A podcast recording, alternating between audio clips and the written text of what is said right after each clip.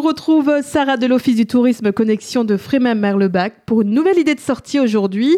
Euh, bonjour Sarah. Bonjour. On va à la découverte du jardin bio de l'Arc-en-Sol à Capelle aujourd'hui. Tout à fait. Donc, vous allez découvrir avec le maraîcher qui s'appelle Monsieur Hay, sa petite ferme maraîchère.